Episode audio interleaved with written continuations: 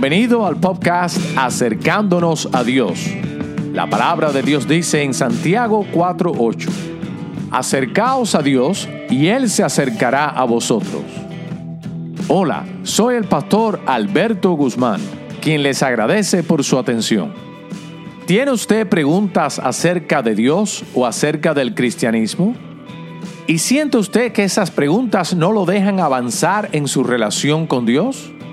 ¿O quizás quisieras profundizar más en la fe cristiana? Le invito a que siga escuchando, ya que precisamente la misión de este ministerio es proveer respuestas bíblicas a preguntas claves acerca de Dios y el hombre.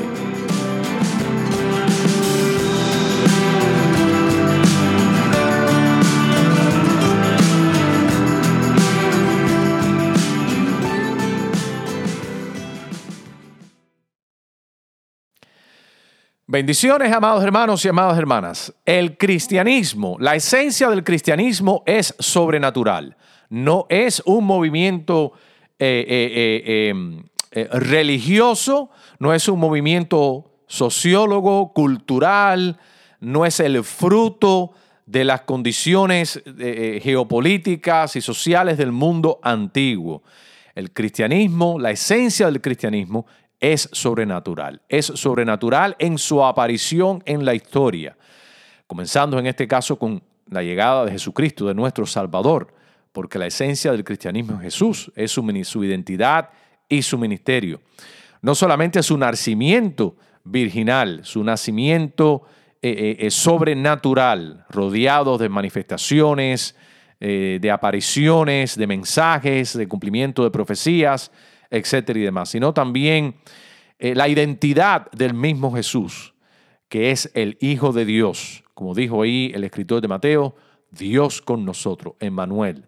Y no solamente la identidad, sino también la enseñanza de Cristo y su ministerio y aún su, eh, su martirio, aún su sacrificio y resurrección y ascensión.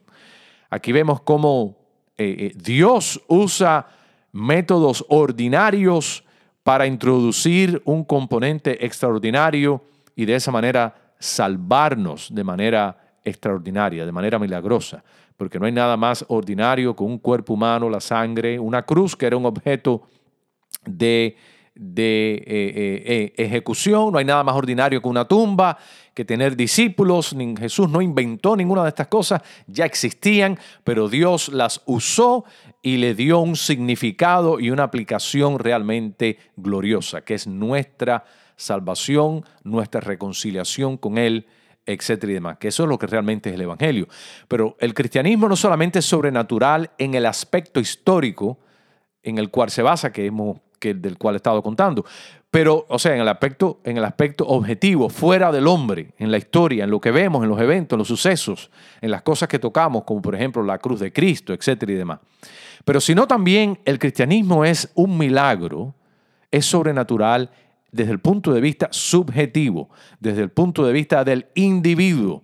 Porque si es cierto que eh, eh, la llegada de Jesucristo y la presencia de Jesucristo es sobrenatural en este mundo, también es cierto que mi aceptación y mi creencia en el mensaje de Jesucristo es también un milagro, que es la llegada del cristianismo ya no a la historia, sino a mi vida, a mi mundo, a mis decisiones, a mi corazón, a mi alma, a mi psiquis. Y esto eh, eh, resulta en cambios. Esto, eh, cuando una persona recibe realmente a Cristo, eh, eh, no se estamos hablando simplemente de una transformación, de una reformación del individuo.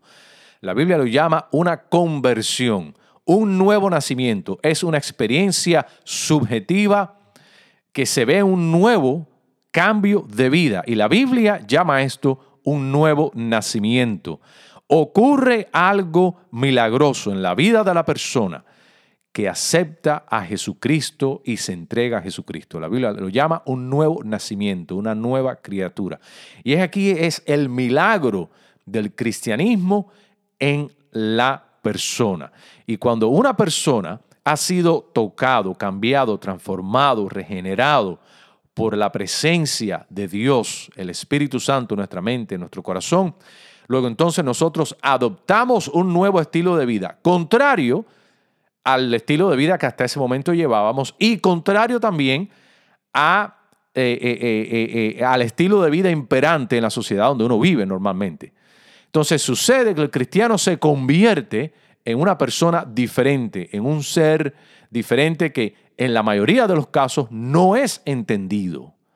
Porque dijo el apóstol Pablo que las cosas del Espíritu tienen que discernirse, tienen que entenderse espiritualmente. Pero aquellas personas que no tienen al Espíritu de Dios no pueden entender las decisiones, los estilos de vida, ni el hablar tampoco de aquel que sí tiene el Espíritu de Dios. ¿Por qué? Porque hay aquí una separación. Y yo quisiera, en este tiempo de pandemia, nosotros mirar a ejemplos de la historia de la iglesia, porque Dios no solamente nos habla por medio de la palabra inspirada, sino también por medio de ejemplos de la historia de la iglesia, que nosotros tenemos mucho, pero muchísimo de qué aprender, porque eh, Dios no terminó con el apóstol Pablo, sino que la historia del cristianismo, la historia de la iglesia ha continuado y ha estado llena de vidas eh, en, las cuales han vivido para Dios y nosotros sin necesariamente endorsar todas sus enseñanzas y todo lo que hicieron o, enseñaron, mas sin embargo reconocemos que hay virtud y que hay cosas positivas y cosas buenas y buenos ejemplos de imitar y de reflexionar en, en, esos hermanos y hermanas que especialmente de aquellos que han dado su vida por el Evangelio. Yo quisiera de esta manera hacer un contraste en cómo es que nosotros, como cristianos hoy en día, estamos viviendo ante el peligro de la pandemia y cómo es que otros cristianos han, bebido, han vivido ante el peligro que les ha tocado vivir. Comparar quizás los dos tipos de acercamiento al cristianismo y ver qué podemos nosotros aprender de estos hermanos y estas hermanas. Y yo quisiera en el día de hoy enfocarnos en un hermano que vivió en el primer siglo, nació en el primer siglo, muere en el segundo siglo. Y forma parte de aquellos hermanos que la iglesia eh, ha reconocido o que la iglesia reconoce como los padres de la iglesia. Ahora, no se trata de que sean los sacerdotes de la iglesia o los curas de la iglesia, como normalmente en el lenguaje coloquial a veces uno se manifiesta, los padres de la iglesia. No, sino estamos hablando de individuos que eran cristianos y que tenían un papel de liderazgo en la iglesia, ser pastores, eh, misioneros, etcétera y demás. Y en virtud de ese papel de liderazgo, eran respetados, ya sea por sus enseñanzas, por sus entregas, por su pasión al Evangelio, por su vida santa dedicada a Dios, eh, y en algunos o la mayoría de los casos hasta por su propia muerte. Entonces estas personas llegaron a ser personas influyentes dentro de los cristianos, a los cuales el cristianismo eh, eh, le debía mucho también, eh, porque fueron personas que al promedio de sus dones y de sus capacidades y de sus vidas ejemplares, animaron a los cristianos realmente a mantenerse fieles al Señor. Buenos líderes, buenos líderes también. Bueno, yo quisiera mirar en el día de hoy a, estos padres de la iglesia, especialmente en este caso aquellos que fue que, uno de ellos que existió antes del concilio de Nicea, que fue en el 325. Son los padres de la iglesia, los historiadores los dividen entre aquellos que fueron mayormente después del concilio de Nicea y aquellos que fueron antes del concilio de Nicea. Y antes del concilio de Nicea, que fue en el 325 después de Cristo, estamos hablando de un cristianismo primitivo, tenemos, por ejemplo, a Clemente, tenemos a Policarpo, tenemos a Ignacio, a Bernabé, a Papías, a Justino Martes y a Irineos. Estos fueron algunos de los nombres de los personajes que eh, eh, eh, vivieron antes del 325, antes del concilio de Nicea, cuya influencia ayudó mucho a la iglesia y fue de bendición a la iglesia. En este caso, estamos hablando de eh, eh, Ignacio de Antioquía. Ahora, ¿quién fue Ignacio de Antioquía y qué podemos nosotros aprender de su cristianismo? eh, para nosotros y qué pudiéramos nosotros aprender y qué nos sirve realmente para ser de bendición a nuestras vidas. Ignacio nació en el año aproximadamente alrededor del año 35. Es decir, que si Cristo fue crucificado alrededor del año 30, tomando de base que Jesús haya nacido aproximadamente en el año 4 antes de Cristo, aproximadamente entre el 4, el 3 y el 2 por ahí, Cristo haya sido crucificado en el año 30. Bueno, Ignacio nació en el año 35, después eh, del nacimiento de nuestro eh, eh, Señor, y vivió en Antioquía. Antioquía fue el lugar donde los apóstoles predicaron y donde se llamó por cristianos, por primera vez se llamó por cristianos a los cristianos realmente ahí en la región de Antioquía. Estamos nosotros ahí en Hechos capítulo 11, eh, verso 26, donde se le llamó por cristianos primera vez a los cristianos de Antioquía. Ignacio fue amigo de Policarpo y los dos fueron discípulos del apóstol Juan. O sea que Ignacio fue esa otra generación después e inmediatamente después de los apóstoles. Estamos entrando ya así como con el segundo siglo. Nació en el año 35, fue discípulo del apóstol Juan junto con Policarpo y es martirizado en el año 107, 109, por ahí, alrededor de esa fecha, bajo el emperador romano Trajano, eh, debido a una persecución. Y esto fue el martirio de Ignacio de Antioquía, que fue allá en Roma. Ignacio fue pastor, líder en Antioquía por muchos años no se sabe por qué fue que realmente fue arrestado. Se sabe que fue arrestado realmente por ser cristiano. En la época de Trajano el cristianismo estaba creciendo vorazmente dentro del imperio romano y eh, eh, eh, estas persecuciones eran normales, tristemente. Y estos martirios y esta violencia en contra de los cristianos era algo tristemente común dentro de la comunidad cristiana. Aquí estamos hablando de fuego contra fuego.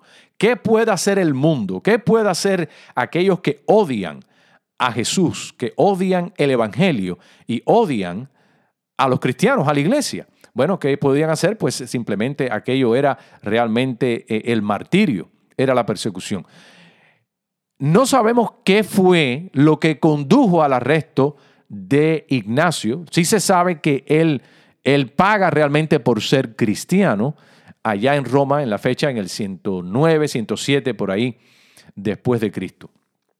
Una de las cosas interesantes es que Ignacio eh, no era ciudadano romano.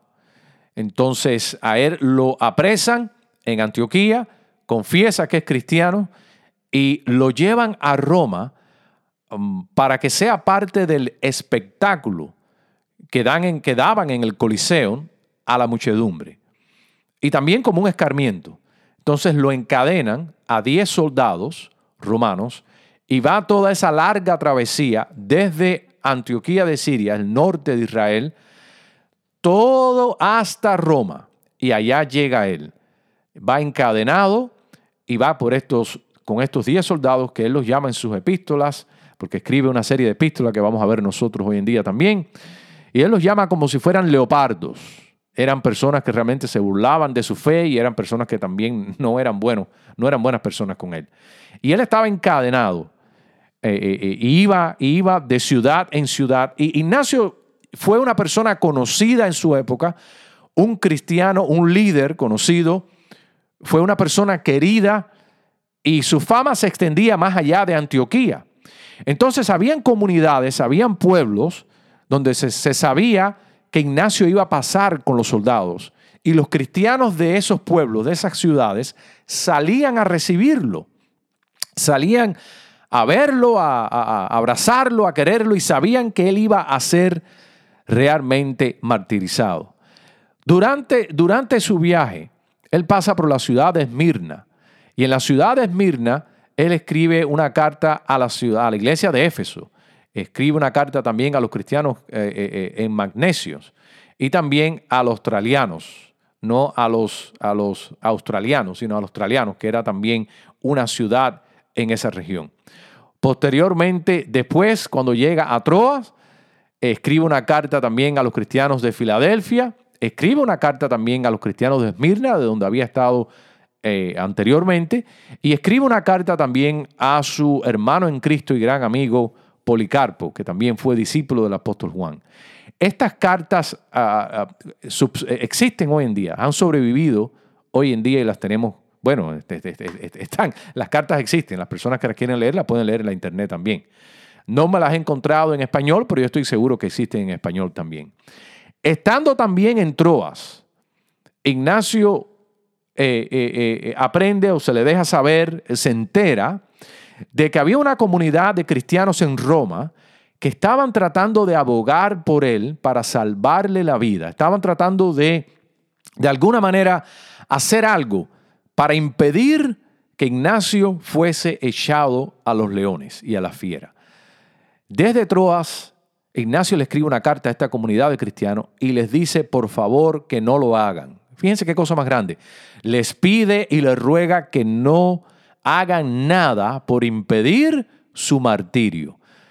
Que él con su martirio, él decía que él ahora iba a empezar a ser cristiano. Fíjense qué clase, qué clase forma de, de ver esto. Que con su martirio él iba a empezar a ser cristiano. O sea, él hasta ahora no era cristiano. O sea, sí, era cristiano, lógicamente, estaba convertido y tenía una relación con Cristo. Pero él no se veía digno de ser cristiano si él no sufría por Cristo. Fíjense qué cosa tremendo.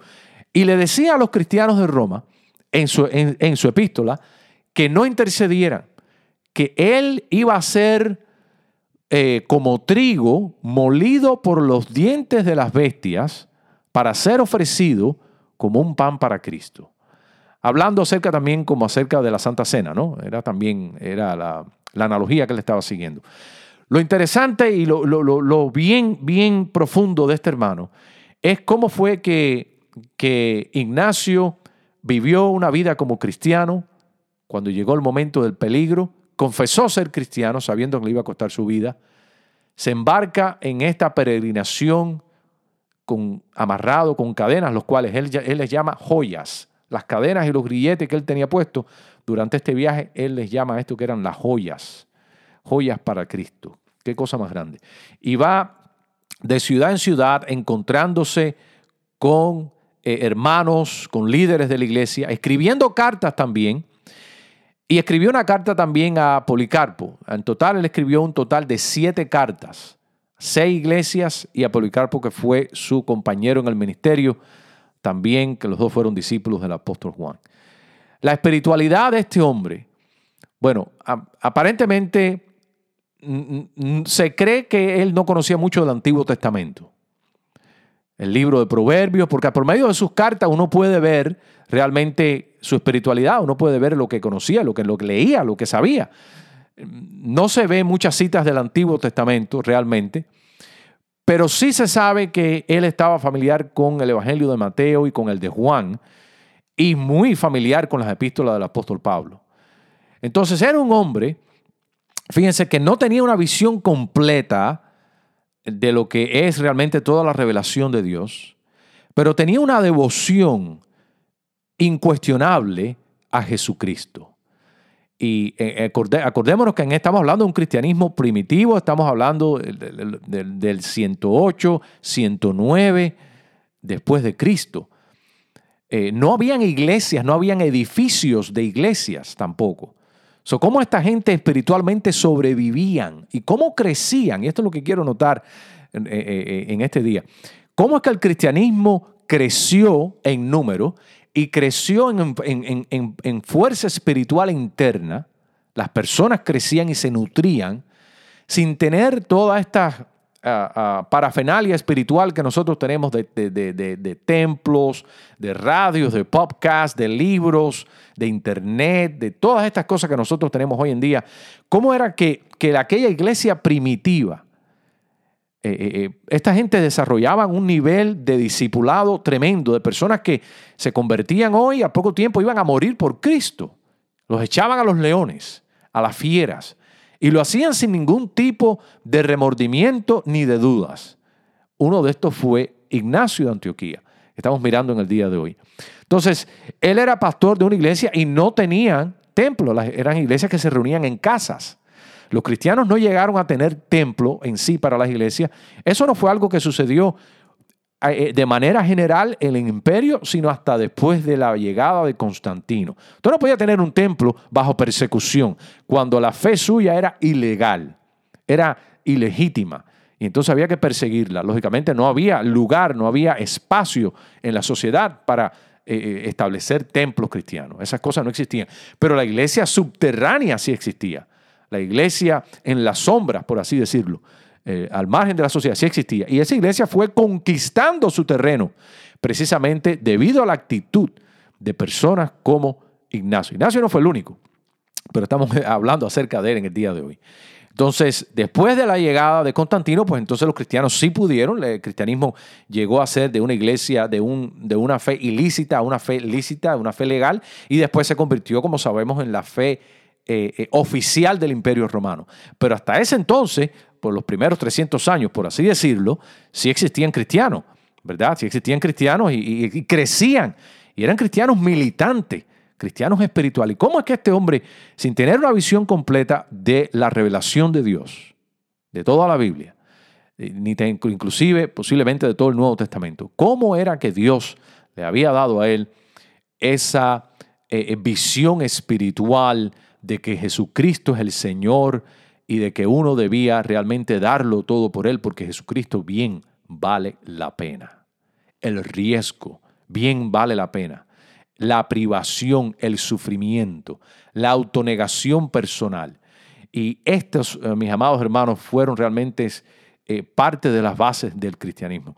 Esta generación a los cuales perteneció Ignacio de Antioquía, junto eh, con Irineos, junto con Papías, eh, eh, y junto con estos otros, este, Policarpo y estos otros hermanos que hemos estado nosotros mencionando en el día de hoy, Justino Martín también, ellos tenían dos, se, se distinguían por dos grandes, dos grandes características. Número uno era preservar la unidad de la iglesia la unidad de los cristianos. Cuando uno lee los escritos de estas personas, Irineo, Justino Martín, Papías, Bernabé, Ignacio, Policarpo y Clemente de Roma, pues generalmente esa era la idea, un sabor a la unidad, a la unidad, a la unidad, a la unidad. Y lo otro era combatir a las falsas doctrinas. Eso prácticamente se distinguió el cristianismo pre-niceo, ¿no? Antes, antes del 325, cristianismo primitivo cómo nosotros nos mantenemos unidos y cómo nosotros mantenemos nuestra doctrina pura. Y esto hace sentido porque el cristianismo estaba siendo atacado por el imperio romano, por el gobierno, eh, de una manera eh, eh, cruel físicamente, y esto causaba, desde luego, mucho trauma a la iglesia, a los cristianos, pero también el cristianismo tenía otro frente, que era el frente doctrinal, el frente realmente de la filosofía, las malas enseñanzas. Y estas, estas personas, como Ignacio, se mantuvieron eh, informando a la iglesia, alertando a la iglesia, animando a la iglesia a mantener unidad y, y pureza doctrinal. Unidad y pureza doctrinal. Y de esa manera, el cristianismo por los primeros 300 años, hasta, hasta que llegó Constantino después, este, eh, eh, pudo mantenerse y pudo mantener la marcha. Desde luego, detrás de todo esto está la mano de Dios guiando y dándole eh, realmente eh, eh, fuerzas, ánimo, convicción, porque esto no es algo por dinero, esta gente no hacía dinero, nada de esto, no había un beneficio personal. Aquí todo era una autonegación tras autonegación tras autonegación para llegar en la ignomia y el sufrimiento mayor para nada. Bueno, según el mundo, para ellos sí, era para ganar a Jesucristo, para estar en Jesucristo para realmente no ganar, que uno se lo ganaba por su esfuerzo eh, eh, eh, físico, personal, sino de, decir esto, Cristo vale la pena, todas estas cosas. Y mis amados hermanos y mis amadas hermanas, ¿cómo nosotros tenemos que aprender de la vida de personas tales como Ignacio de Antioquía? Cuando Ignacio lo echaron en el Coliseo para que se lo comieran las fieras, ahí los leones del imperio romano se encontraron con un león, el león de Jesucristo, en este caso un hombre lleno de convicción, que le decían a la gente, no traten de impedir mi martirio, solamente oren por mí. Y le daba consejos de cómo ellos tenían que seguir viviendo para Cristo. Y así lo hizo ciudad tras ciudad hasta que llegó. Y una de las preguntas que nosotros vemos cuando vemos la vida de Ignacio, ahora bien, eh, eh, nosotros como cristianos evangélicos, pues no estamos de acuerdo en todas las enseñanzas de Ignacio, porque Ignacio también tenía ciertas cosas que cuando uno lee sus epístolas que no estaban realmente eh, muy claras o que no compartimos, que no estamos de acuerdo, pero muchas de estas cosas tienen que ver con la Santa Cena y tienen que ver a veces con la autoridad del pastor en la iglesia. En el tiempo, para Ignacio, el pastor o el, obispo, como le decía él, tenía, tenía mucha autoridad y todos los miembros de la iglesia pues tenían que marchar unidos junto con él. Cosa que no necesariamente tiene que ser así, porque qué tal cuando el pastor o el obispo, el líder, se aparta de la doctrina. Pero bueno, en este caso no era lo que estaba diciendo Ignacio, asumiendo de que el pastor va por el buen camino, ¿verdad?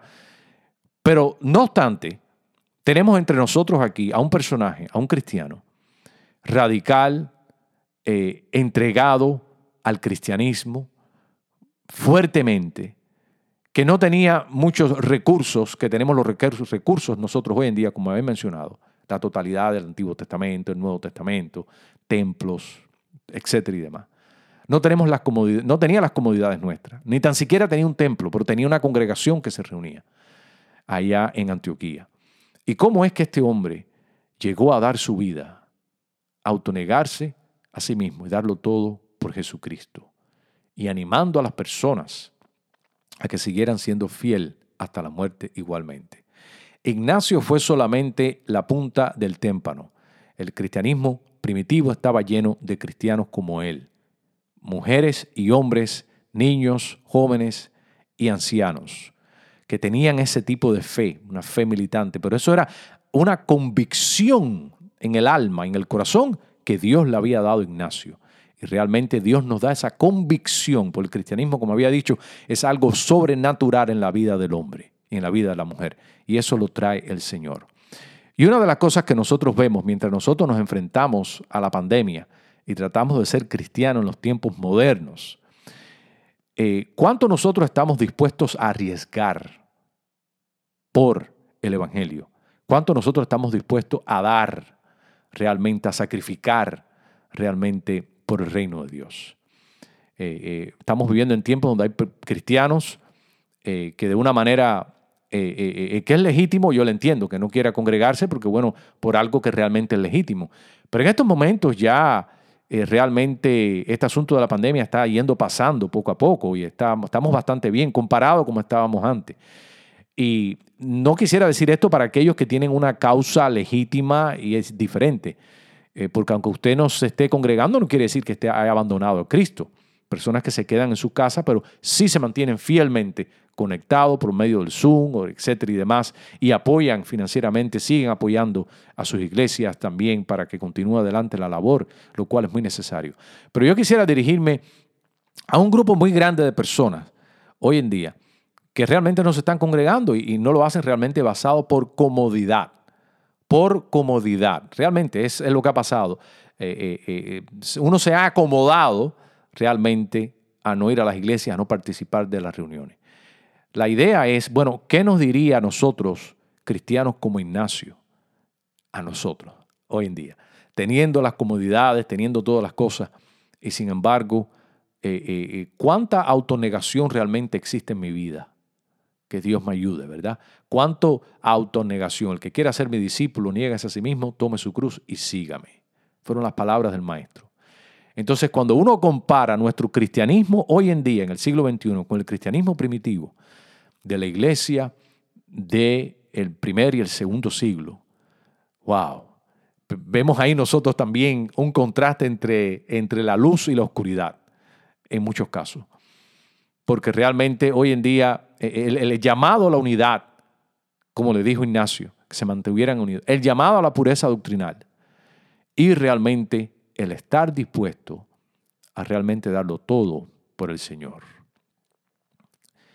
Ignacio no tenía la totalidad de toda la información de todas las cosas, como estamos mirando hoy, como leemos en sus cartas, pero si hay algo que él entendía bien, es que Jesucristo es digno del sacrificio de nuestras vidas. Y ese es un mensaje que hasta que nosotros no lleguemos realmente a ese nivel, eh, eh, realmente no, no, no, no estamos viviendo la plenitud de la vida cristiana. Hay momentos que yo personalmente no actúo en base a esa fe.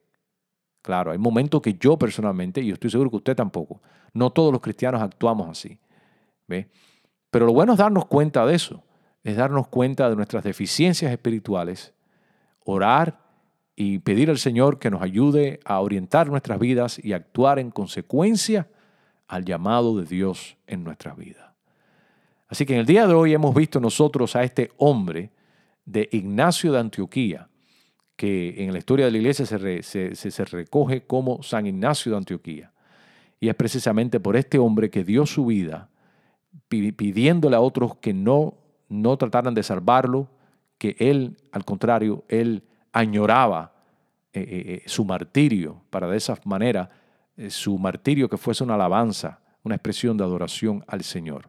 Si es inevitable, pues, pues, pues, para allá voy, ¿no? Que Dios me ayude y que esto sea para la gloria de Dios. Es, es, es una actitud realmente tremendo. Y mis amados hermanos, como dijo, creo que fue Tertuliano, Tertuliano que dijo que la semilla, dijo, la semilla de la iglesia es la sangre de los mártires. Como queriendo decir, cada vez que matan a un cristiano, lo martirizan, pues ahí lo que están es regando, esa sangre de ese cristiano funge como la semilla de la iglesia para que nazcan nuevos cristianos. O sea que realmente, y, y, y es interesante notar que muchas personas, muchas personas sí realmente fueron convertidas al cristianismo, em, debido y precisamente al testimonio de estos hermanos y hermanas nuestras, de la manera que eran tratados, de la manera que ellos eran abusados, ultrajados, de la manera tan cruel y tan sufriente y sus martirios, cómo las personas miraban aquello y decían, wow, esta gente realmente tiene algo que nosotros no tenemos. Y ese algo es alguien que es Jesús de Nazaret.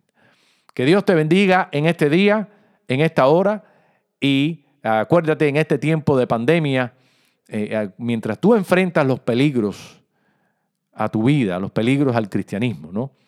Eh, pensemos cómo es esta generación de Ignacio de Antioquía se enfrentaron a las fieras con convicción y con amor, porque ellos tenían realmente en sus vidas una convicción sobrenatural que era Jesucristo. Y la pregunta es, mi amado hermano, mi hermana, ¿cómo estamos haciendo nosotros hoy en día? ¿Qué estamos haciendo nosotros para mostrar que realmente Jesús es el Señor de nuestra vida? Que Dios te bendiga y que Dios te anime a ser fiel, como dice, dijo ese texto del apóstol Juan, que fue el, el maestro de Policarpo y de Ignacio también, que lo conoció personalmente. Ese texto que dice así, sé fiel hasta la muerte y yo te daré la corona de la vida. Que Dios te bendiga.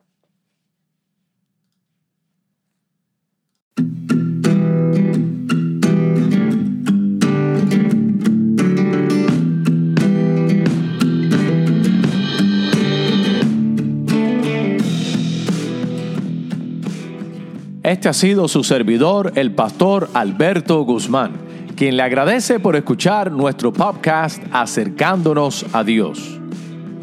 Si siente que este episodio le ha sido de bendición, humildemente le pido dos cosas. Primero, si no lo ha hecho aún, suscríbase a nuestro podcast. De esa manera recibirá notificación acerca de los futuros episodios. Y número dos, comparta este episodio con otras personas.